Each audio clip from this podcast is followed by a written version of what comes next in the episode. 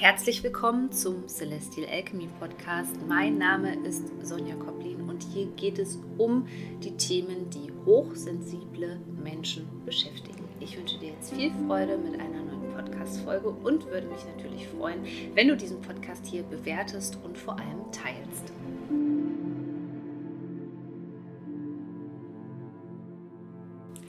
Hallo und herzlich willkommen zu einer neuen Podcast-Folge, die natürlich mal wieder besonders spannend ist für hochsensible Menschen, aber auch für Menschen, die schon mal in toxischen Beziehungen waren oder aktuell auch in toxischen Beziehungen sind oder eben aus einem dysfunktionalen Familiensystem stammen. Es geht nämlich heute um das Thema Co-Abhängigkeit und ich möchte das Thema mal aus einer anderen Perspektive vorstellen, denn ich glaube, es gibt schon ähm, genügend Bücher, Videos, Podcasts zu dem Thema Co-Abhängigkeit, die sehr in Anführungszeichen oberflächlich sind und ähm, eher auf die Symptomatik eingehen, also ähm, ja auf Dinge, die so oberflächlich sichtbar sind, aber Co-Abhängigkeit ist tatsächlich äh, wie eine Droge. Und alles, was uns wie eine Droge steuert, hat halt auch immer etwas mit unserem Nervensystem zu tun, also mit einer ganz, ganz tiefen Ebene in uns, wo es erstens natürlich seine Zeit braucht, bis wir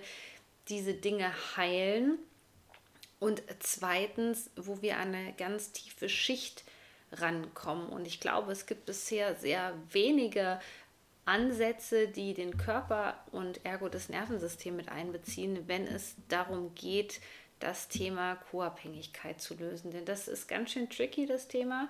Ähm, viele Menschen wissen überhaupt nicht, dass sie co-abhängig sind, weil sich Co-Abhängigkeit in so vielen Facetten zeigt. Und wie immer kommen wir hier natürlich auch, oder wie so oft kommen wir hier auf das Thema Kindheitstrauma zu sprechen. Denn das ist tatsächlich sehr oft die Grundlage dafür, und auch der Grund, warum wir da so oft nicht rauskommen und dann auch immer wieder an denselben Partner geraten. Also eins möchte ich mal so vorab sagen, als so Leitsatz und so Merk, als ein Merksatz kann man wirklich schon fast sagen, nämlich ähm, die Art, wie wir früher als Kind Beziehungen erlebt haben. Wenn wir das nicht gelöst haben, wenn wir das nicht bearbeitet haben, dann zeigt sich das in all unseren Beziehungen. Also natürlich in verschiedenen Härtegraden sozusagen, aber es ist bei den meisten, wenn man dann ganz achtsam ist, dazu sage ich jetzt gleich nochmal was, dann ist es eben nicht so, dass man das nur in der Partnerschaft hat und doch dort nur Narzissten hat, sondern man hat diese Narzissten dann in vielen Bereichen, auch beispielsweise im Job oder in der Freundschaft. Natürlich nicht in diesen krassen Ausprägungen, das wäre ja ganz fürchterlich, aber doch in unterschiedlichen Nuancen. Und es passiert eben Folgendes und diejenigen von euch, die schon äh, The Alchemy of Healing, ähm, toxische Beziehungen meistern, bei mir absolviert haben, die wissen das bestimmt, dass das auf einmal ähm, ganz merkwürdig wird und man vielleicht schon wieder das Gefühl hat, dass man durchdreht. Aber auf einmal hat man das Gefühl, man sieht überall nur Narzissten. Es fällt einem viel mehr toxisches Verhalten auf und das ist gut so, weil man ja in dem Bereich sozusagen geschult ist. Also das bedeutet eben nicht, dass irgendwas mit dir nicht stimmt oder so, sondern ganz im Gegenteil, du hast deine Sinne geschärft. Das ist geschärft, das ist genau der Mechanismus, der dir in der Kindheit gefehlt hat. Aber das ist schon mal am Anfang jetzt wirklich zu sagen, zum Einstieg in dieser Podcast-Folge, also Co-Abhängigkeit und Kindheitstrauma gehen eigentlich Hand in Hand miteinander.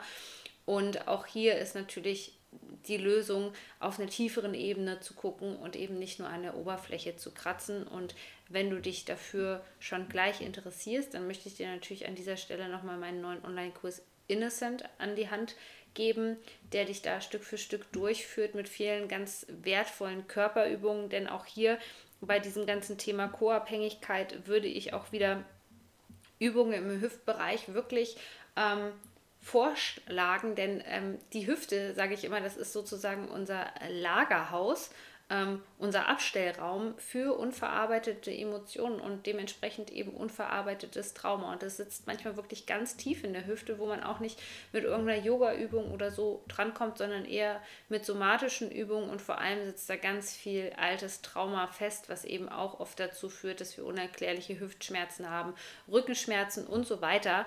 Ähm, da kriegst du also ganz leichte Übungen von mir an die Hand, die du täglich machen kannst. Die dauern 30 Sekunden bis eine Minute diese Übung und du brauchst auch keinen Fitnessgrad dafür. All das bekommst du in Innocent, aber da werde ich mit Sicherheit auch nochmal jetzt in der Podcast-Folge drauf zu sprechen kommen. Ja, vielleicht kennst du das Symptom, weil das ist tatsächlich ein, ähm, ja, sagen wir mal, ein Knackpunkt vieler meiner Kunden, ähm, dass sie ganz viel Hoffnung haben, also super viel Herz haben und eben hoffen, dass sich die andere Person verändert. Ja, also das ist ein Symptom von Co-Abhängigkeit. Zu hoffen, dass sich die Person verändert, ohne dass es irgendeinen Grund dafür gibt, weil die Person sich noch gar nicht verändert hat, ähm, weil die Person auch vielleicht wirklich wie bei einem Narzissten beispielsweise die ständig anlügt. Du merkst selber, es passiert eigentlich gar nichts du spürst selber von deiner Intuition her, ähm, die Person kann sich eigentlich gar nicht verändern. Das ist jetzt schon so oft vorgekommen. Die hat mir schon so viele Sachen versprochen und es hat sich nicht verändert. Und dennoch bleibst du beispielsweise in der Beziehung. Dennoch ähm, hältst du die Freundschaft aufrecht oder nennst die Person noch besten Freund, beste Freundin, obwohl du eben schon längst eigentlich gemerkt hast, ähm, von deinem Körpergefühl her, ja, also von deiner Körperweisheit könnte man fast sagen, dass diese Person nicht gut für dich ist und dass sie sich eben nicht verändern wird. Es gibt aber auch das Gegenteil und das finden wir meistens bei Narzissten eben wieder. Also das, was ich eben wieder gespiegelt habe, dieses ähm, man wartet, man könnte auch sagen, man wartet auf St. Nimmerleinstag, sagt man so schön. Ähm, das ist eher so eine passive Haltung. Auf der anderen Seite gibt es aber auch eine mehr ähm, aggressive Haltung.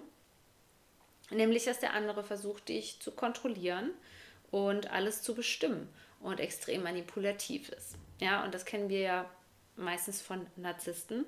Und das ist eben die andere Ausprägung von Co-Abhängigkeit. Und oft hat man ja, wenn man von Co-Abhängigkeit immer spricht, so das Gefühl, dass man so, eine komplett labile Person ähm, vor sich hat, die ohne den anderen nicht kann. Ähm, natürlich wird man das auch in so einer Form von Beziehung treffen, ja, dass der andere wirklich sagt, ich kann nicht ohne dich leben oder du bist die Liebe meines Lebens, ja, das habe ich auch schon alles gehört.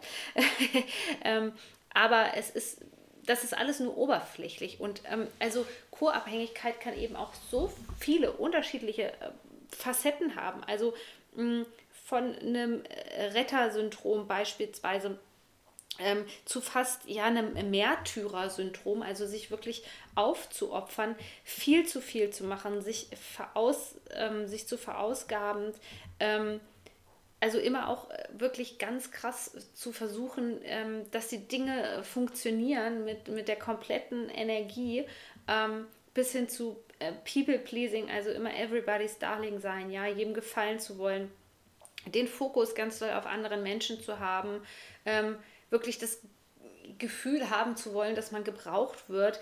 Ähm, du siehst also, Co-Abhängigkeit hat so viele unterschiedliche Facetten, dass ich dir jetzt dann nur noch mal auch ein paar Beispiele einfach nennen werde, wo du dich wiedererkennen kannst drin. Aber was eigentlich der Knackpunkt ist und warum so viele Konzepte rund um das Thema Co-Abhängigkeit eben nicht greifen, ist, dass Co-Abhängigkeit auch mal wieder nichts anderes ist als eine in der Kindheit erlernte Überlebensstrategie. Ja, ich nenne das immer so schön, das ist das Prinzip Hoffnung. Also die Überlebensstrategie, die wir uns hier angeeignet haben ähm, in den Kindheitsjahren, wäre dann, das Prinzip Hoffnung und ähm, ja, Hoffnung ist keine Strategie, sage ich ja immer. Und zwar machen wir das, um mit Gefühlen wie Schmerz, Trauer klarzukommen, insbesondere in der Kindheit. Ja, also dieses ähm, diese Abhängigkeit einzugehen, diese Co-Abhängigkeit, ähm, meinetwegen sich anzupassen, mit dem anderen zu verschmelzen, ähm, das alles zu ertragen, diese Grausamkeit, wenn man sich jetzt auch mal vorstellt, man hat zum Beispiel, ähm, verdeckte Narzissten sind ja meistens äh, wesentlich ähm, schlimmer, meistens zumindest, als der offene Narzisst, äh, was man da für eine Grausamkeit ähm, äh, und für eine Erniedrigung erlebt in diesen Beziehungen eben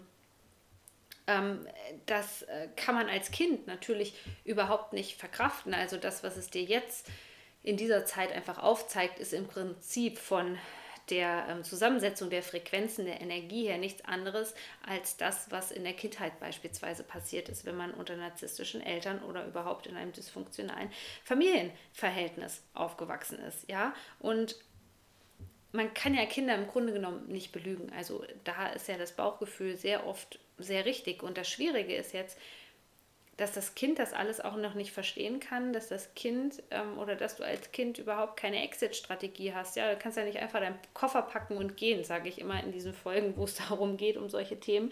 Das geht ja als Kind nicht. Du bist in dieser krassen Abhängigkeit von, von deinen Eltern, von deinem Umfeld und da musst du dir natürlich irgendeine Strategie überlegen, im Prinzip, wie du da so ja, durchkommst, wie du das Ganze überlebst, bis du meinetwegen 18 ähm, äh, bist. Also wir können also hier festhalten an dieser Stelle, dass Co-Abhängigkeit nichts anderes ist als eine Überlebensstrategie, die bis jetzt, bis heute quasi angedauert hat.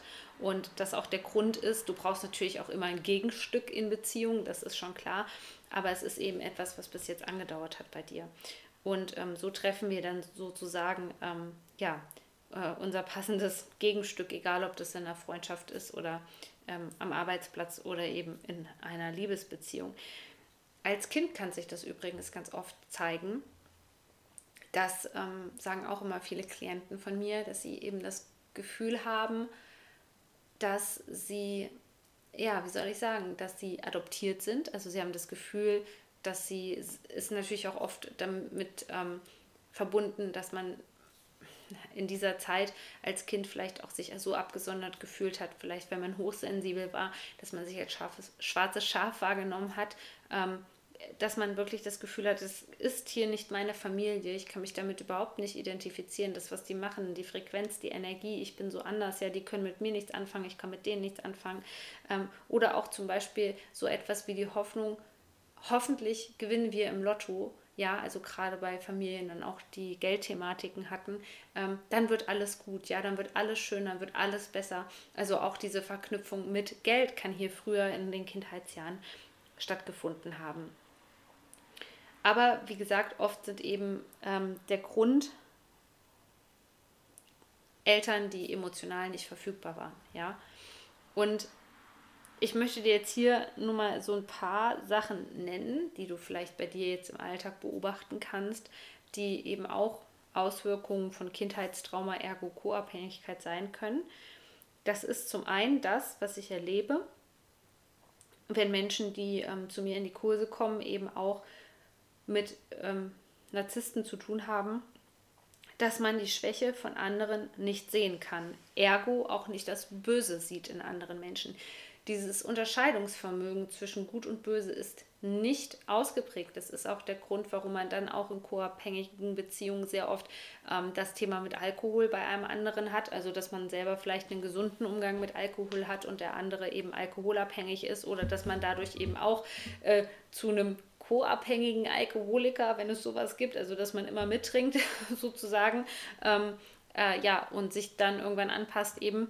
Ähm, wird. Ja, also das ist, das ist so das, was ich bei hochsensiblen Menschen auch als das größte Problem wahrnehme derzeit mit den Menschen, mit denen ich zusammenarbeite, dass man sich schlecht fühlt, wenn man den anderen so sieht, wie er ist. Also diese wirklich ähm, objektive Wahrnehmung der Person, ob gut oder böse, und diese Einteilung alleine in gut und böse, die bereitet den meisten Menschen schon Bauchschmerzen. Ähm, dann kann es natürlich der Hang zu Perfektionismus sein. Ähm, da, dann ähm, etwas, äh, was ich auch von mir sehr gut kenne persönlich, ist, dass man zum Beispiel irgendwelche Dinge oder faule Kompromisse eingeht, ähm, weil man mit den anderen Menschen irgendwie Mitleid hat, ja. Und das, weil man denen helfen will, wenn man die unterstützen will und so weiter, ähm, da macht man das dann auch sehr gerne, dass man dann faule Kompromisse eingeht. Es kann sich aber auch als große Unsicherheit gerade in Beziehungen zeigen oder eben eine starke Angepasstheit. Also das sozusagen, wenn man jetzt auch ähm, beispielsweise in einer Freundschaft ist, ähm, zum doppelten Lottchen beispielsweise wird, dass man Angst hat, überhaupt Grenzen zu setzen, weil man dann beispielsweise auch Angst hat, dass man ausgegrenzt wird und natürlich spielt das Thema Schuld eine ganz große Rolle. Dann gibt es aber auch noch ähm, diejenigen, wie ich es schon am Anfang erwähnt habe, und ähm, da zähle ich mich auch dazu, die ein so hohes Maß an Energie aufwenden und dabei ihre, über ihre Grenzen gehen, dann später im Burnout landen, damit die Dinge funktionieren. Auch das ist natürlich dieses Märtyrersyndrom, dieses Aufopfern. Ähm, das würde man, wenn man gesunde Grenzen hat, überhaupt nicht machen. Da würde man sofort sagen, nee, also meine Energie ist am, an erster Stelle. Man kennt ja immer so schön ähm, das Beispiel im Flugzeug, also wem ziehst du zuerst die Atemmaske an? Natürlich dir und dann erst dem anderen. Also ich glaube, eine co-abhängige Person äh, würde vielleicht sogar zuerst dem anderen äh, die Maske geben und ähm, ja, dann äh, draufgehen sozusagen. Äh, dann Überverantwortlichkeit. Also sich in Sachen einzumischen, die einen nichts angehen. Und das meine ich jetzt nicht so über Klatsch und Tratsch und jemandem was vorzuschlagen, sondern wirklich zu intervenieren, weil man sieht, der andere läuft mit dem Kopf gegen die Wand, der stürzt sich ins Verderben. Und auch hier, spür mal hinter diese Frequenz, ja, die da eigentlich herrscht. Man erträgt das Leid nicht. Man erträgt es nicht, dass diese Person so in dem Sumpf steht. Und was man eben in der Kindheit gelernt hat, ist dieser Me Mechanismus von, naja gut, aber ich kann das ja, ne? Also ich kann ja alle retten, ich kann das ja kompensieren. Also komm, ich nehme nehme die ganze Fremdenergie auf, ich absorbiere hier jetzt schön, ja, Hauptsache du rennst nicht gegen die Wand. Im Grunde genommen ist das eine Vermeidungsstrategie. Eine Überlebensstrategie und eine Vermeidungsstrategie von tiefen, tiefen Gefühlen und den anderen wirklich in seinem Sumpf sitzen zu lassen und in seiner Verantwortung zu lassen. Was damit einhergeht, ist natürlich auch Menschen retten zu wollen, ja, den Retter zu spielen und so weiter. Ja, im Grunde genommen ist das jetzt, was ich hier beschrieben habe, resultieren daraus so zwei Typen ähm, von Menschen, die co-abhängig sind, wo die Grenzen aber, würde ich sagen, auch verschwimmen können. Also das sind zum einen die, die alles verändern wollen und dann die, die, die für alles die Verantwortung übernehmen wollen. Ja? Also diese beiden Tendenzen, die können auch immer mal abwechseln, diese Rollen sozusagen. Jetzt fragst du dich mit Sicherheit, warum macht man das? Das ist ja so erstmal, wenn man das hört, findet man das ja sicherlich total abstoßend, was man so alles hört. Dann denkt man sich so, ja, warum, warum macht man denn sowas überhaupt? Ne? Kann man damit nicht einfach aufhören? Und ich habe ja zu Beginn gesagt, nein, das ist ähm, im Grunde genommen wie eine Droge und dahinter versteckt sich nichts anderes, als dass wir Sicherheit generieren wollen in unserem System. Ähm, also genau das Gegenteil von dem, was wir eigentlich in unserer Kindheit dann erlebt haben, wenn das so ist. Mm, wo alles eine Bedrohung waren und emotional nicht verfügbare Eltern sind eben wie ein Minenfeld, wie eine tickende Zeitbombe. Ähm, die meisten Kinder werden dann auch ganz, ganz vorsichtig oder es geht natürlich auch oft in die andere Tendenz, dass man sehr rebellisch äh, wird und sich mit den Eltern anlegt, aber die meisten gehen eher in so eine Duckdig-Haltung und haben sehr gut gelernt, die Emotionen von anderen Menschen eben zu lesen und ähm, diese Sicherheit zu kreieren, das können wir eben nur verstehen, wenn wir die Sprache des Nervensystems verstehen. Und das erkläre ich dir eben in Innocent. Ich erkläre dir auch noch mehr Symptome, also vor allem auch körperliche Symptome, an denen du äh, folglich wirklich Tag für Tag dich selber überwachen kannst und gucken kannst, ähm, wo du dich gerade selber einordnen kannst. Das ist nämlich sehr, sehr wertvoll. Denn, natürlich auch diese Sachen, die ich jetzt hier genannt habe, Menschen retten wollen, People-Pleasing und so weiter und so fort, die sind auch wieder nur in Anführungszeichen die Oberfläche. Also wir müssen gucken, was wir für ähm, ja, Trauma ähm, Antworten daraus entwickelt haben, die sogenannten Trauma Responses und vor allem, wie wir das äh, verändern können. Und tatsächlich ähm, ist es eben so, dass wir dafür erstmal unseren Körper brauchen. Weil wenn wir jetzt davon ausgehen, dass diese Co-Abhängigkeit eben ein Überlebensmechanismus ist, den wir sozusagen uns angeeignet haben, damit äh, wir funktionieren, überleben, das alles ertragen, bedeutet es, dass wir viele unverarbeitete Emotionen in uns drinne haben, die damals ähm, zu viel für uns waren, zu überwältigend für uns waren, zu grausam für uns waren. Ähm, für die meisten, die das jetzt in dem Alter aufarbeiten, da kommen noch so viele Tränen hoch, was äh, ähm, ganz, ganz wichtig ist, auch die Trauer zuzulassen. Trauer ist ein wichtiges Gefühl, wenn es um Traumaverarbeitung geht, aber ähm, auf der anderen Seite ähm, ist es eben wichtig, wieder mit dem Körper in Kontakt zu kommen, weil ähm, der Körper ist sozusagen äh, mit unserer emotionalen Welt ganz eng verbunden. Und durch diese Verbindung zwischen Körper und Emotionen können wir durch somatische Übungen beispielsweise lernen, wie die Gefühle wieder in den Fluss kommen und dadurch spüren wir uns viel mehr und dadurch kommen wir eben aus diesem Überlebensmodus wieder raus. Es tut mir leid, dir das zu sagen, aber auf jeden Fall bist du da definitiv nicht alleine, ja. Es geht fast allen Menschen so. Die meisten Menschen sind im Überlebensmodus und wissen es noch nicht mal, ja, diese ganzen Symptome, die wir da haben, die so oft zurückzuführen sind auf Kindheitstrauma, ja, Nackenschmerzen, Zähneknirschen, ähm,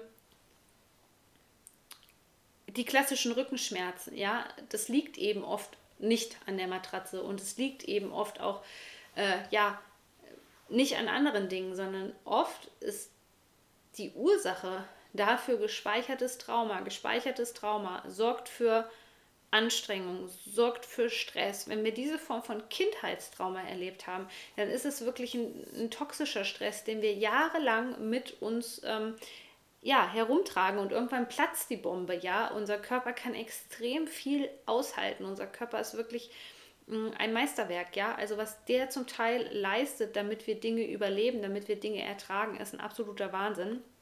Und wir Menschen haben ja, Gott sei Dank, die Fähigkeit, ähm, wieder zu heilen. Es ist unglaublich, ähm, ja, zu was wir eigentlich alle imstande sind. Und das ist auch nochmal wichtig zu wissen und und da kannst du ja, dich jetzt auch sozusagen gleich dran setzen, ähm, bevor du vielleicht mit äh, Innocent weitermachst oder ähm, dich für den Kurs von mir einbuchst. Du findest übrigens den Link auch in den Show Notes. Es ist ja so, in der Kindheit adaptieren wir ja unser Umfeld. Und wenn jetzt schon ähm, eine Bindungsperson von uns zum Beispiel co-abhängig war, dann übernehmen wir das eben. Deswegen finde ich es eine ganz, ganz wertvolle Frage zum Journalen, jetzt zum Abschluss dieser Podcast-Folge, dich einfach mal zu fragen, ähm, was hast du von deinen Eltern über Beziehungen gelernt? Ja? Und viel, viel tiefer tauchen wir eben ähm, mit diesem ganz, ganz spannenden Thema, was sowas von wichtig ist, ja, wo, ähm, wenn du das bearbeitest, wo du auch wirklich deinem Körper eine Hilfestellung geben kannst und emotionalen Ballast loswerden kannst, ähm, damit arbeiten wir eben ganz viel in Innocent. Der Kurs wird jetzt nicht mehr so lange zur Verfügung stehen, deswegen kannst du dich gerne noch anmelden. Es gibt bald die nächste QA, wo du mir auch persönlich deine Frage stellen kannst. Ich packe dir den Link in die Show Notes und freue mich, wenn du mit dabei bist. Bis zum nächsten Mal, deine Sonja.